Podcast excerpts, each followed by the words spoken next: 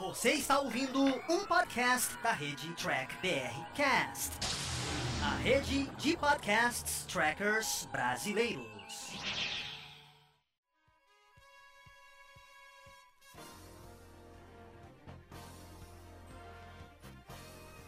Olá, humanoides! Tudo bem com vocês? Aqui estamos começando mais uma versão em podcast aqui dos vídeos do Diário do Capitão.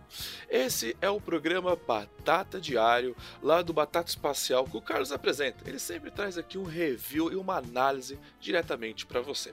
Lembrando que esse podcast você também encontra em vídeo lá no canal do YouTube do Diário do Capitão. Então não se esqueça de curtir e compartilhar esse vídeo se você gostou. Se não gostou, claro, deixe aqui o seu comentário para a gente continuar essa nossa discussão.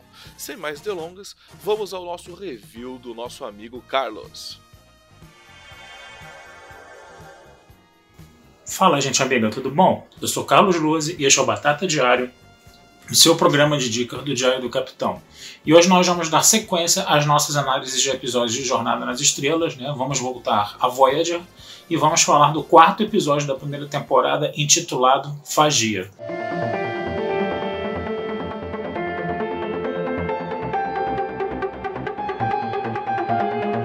Gente, esse é um episódio muito bom, tá? Tá logo ali no início né, da série Voyager, né? É um episódio muito legal porque ele vai trabalhar o personagem Nilix, né?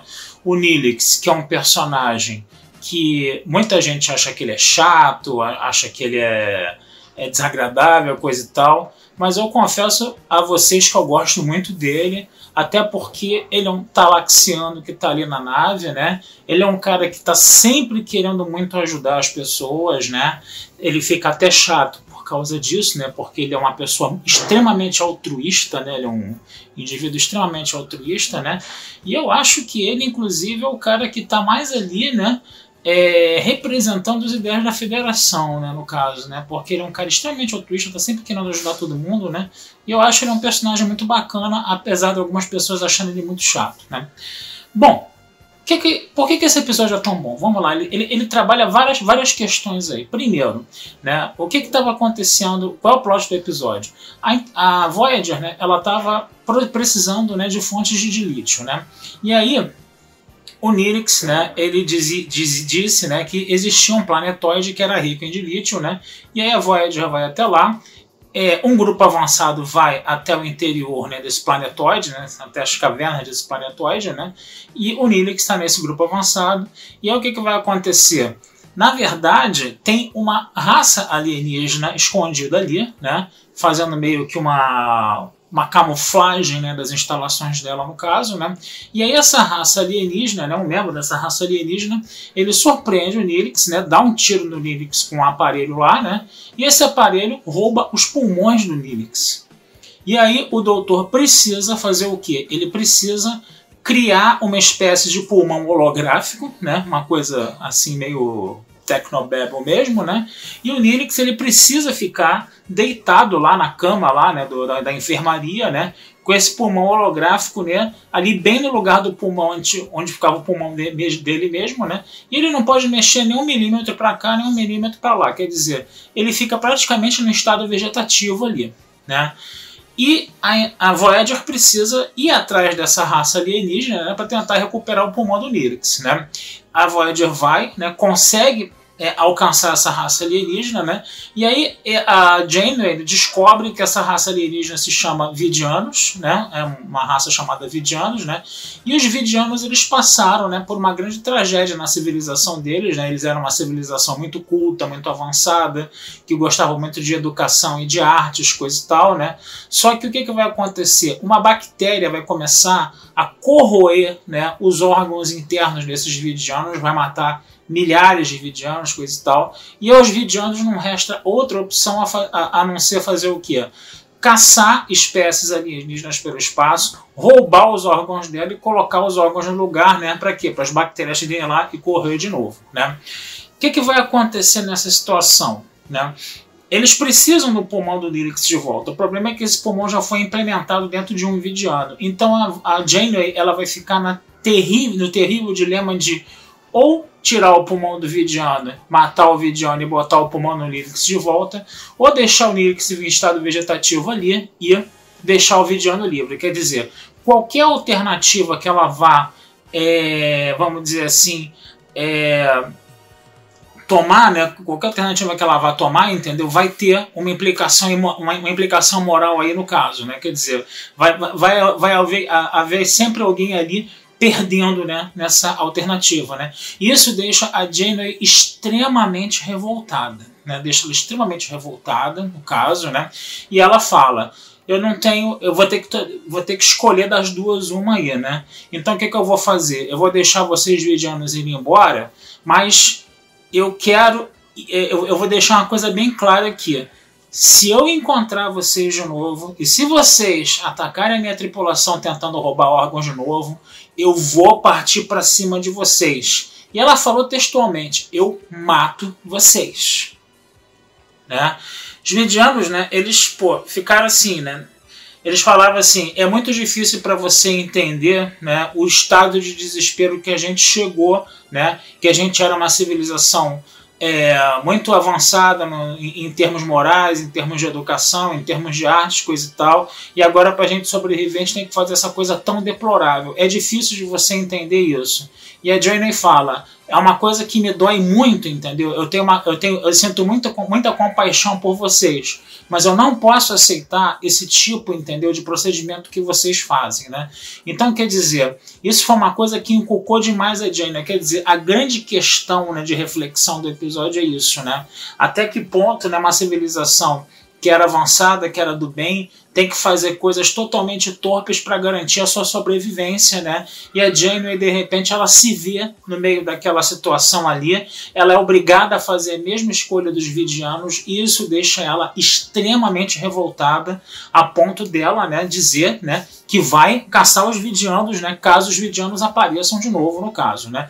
O vidiano que estava com o Pomon aceitava até uma pena de morte, para vocês terem uma ideia de como a questão desse episódio foi extremamente complexa né? E aí esse foi o grande barato desse episódio, né? Quer dizer, essa, essa, essa discussão aí, né? Ética, essa discussão moral aí de quem deve viver e quem não deve viver, né? Nessa situação tão extrema. Então o grande barato do episódio foi esse, né? Agora, o outro, a outra questão muito legal desse episódio também, né? É que a gente vai ver mais uma vez a construção de personagens aí, principalmente três personagens, né? O Nilix, né? A Cass, né? Que é a esposa dele, né? E o doutor novamente aí, né? A gente vê que o doutor já estava sendo bem montado desde né, os primeiros episódios. O que vai acontecer? O Nilix, né? Ele ficou ali no estado vegetativo, né, no caso, né? É a velha questão, né, de Jornada nas Estrelas trabalhar questões atuais, né, de, através de metáforas, através de alegorias, né? O Nilix fica deitado naquela cama ali, consciente, né, não podendo mexer um milímetro para lá, um milímetro para cá, porque o pulmão, virtual, o pulmão holográfico, o pulmão virtual dele ficaria desalinhado com o corpo, né? Lembra muito bem o que? Lembra muito bem as pessoas que acabam ficando em coma, em estado vegetativo, e aí se discute se você deve fazer eutanásia ou não. O Nilix ele queria morrer, né? Ele queria que o doutor matasse ele. E o doutor é o que? É um agregado de programas ali, né? Que não tem como é, não tem como tratar né, dessa questão mais psicológica né, dos pacientes. Ele não tem preparo para isso. E aí isso deixa ele muito encucado, né, porque ele não conseguiu né, confortar psicologicamente o Nilix, né, porque ele não tem a menor, é, o menor jogo de cintura para isso, isso não está na programação dele. Né, e isso deixa ele muito, como eu posso dizer, perdão, isso deixa ele muito abalado. E aí a pessoa que vai, entendeu?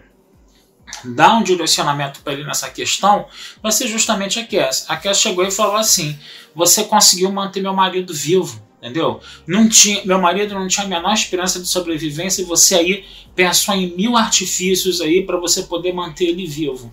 E você também é um programa, né? Também que, é, que cresce com as suas experiências, não é isso? Você à medida que você vai passando por situações novas, você vai também acumulando experiências e melhorando a sua capacidade, né? Então, perdão. Então, você pode ir por esse caminho aí.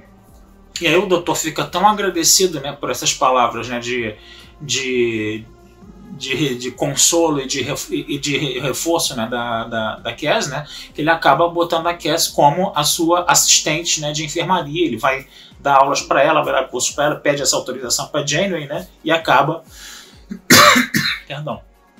Acaba fazendo com que a Cass seja né, a sua assistente de enfermaria. Hoje, quando a gente sabe que a Jennifer Lee né, acabou num continuando na série, né? Ela acabou saindo no, na quarta temporada para dar lugar para 7 de 9, né? Porque o pessoal não estava gostando muito da, das atuações dela, coisa e tal. A gente fica até com uma certa pena, né? Porque a gente viu ali né, que os roteiristas eles estavam trabalhando nessa personagem, né? Estavam fazendo essa interação legal dela com o doutor, né? Logo no início da série, né?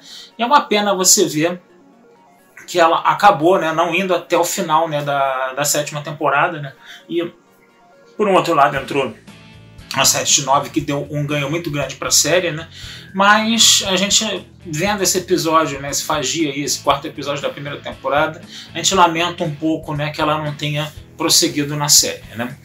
Então é mais ou menos isso, tá, gente, que eu tenho para dizer hoje, tá? É um baita de um episódio, né? Anotem aí, tá? Fagia, o quarto episódio da primeira temporada de Voyager, né?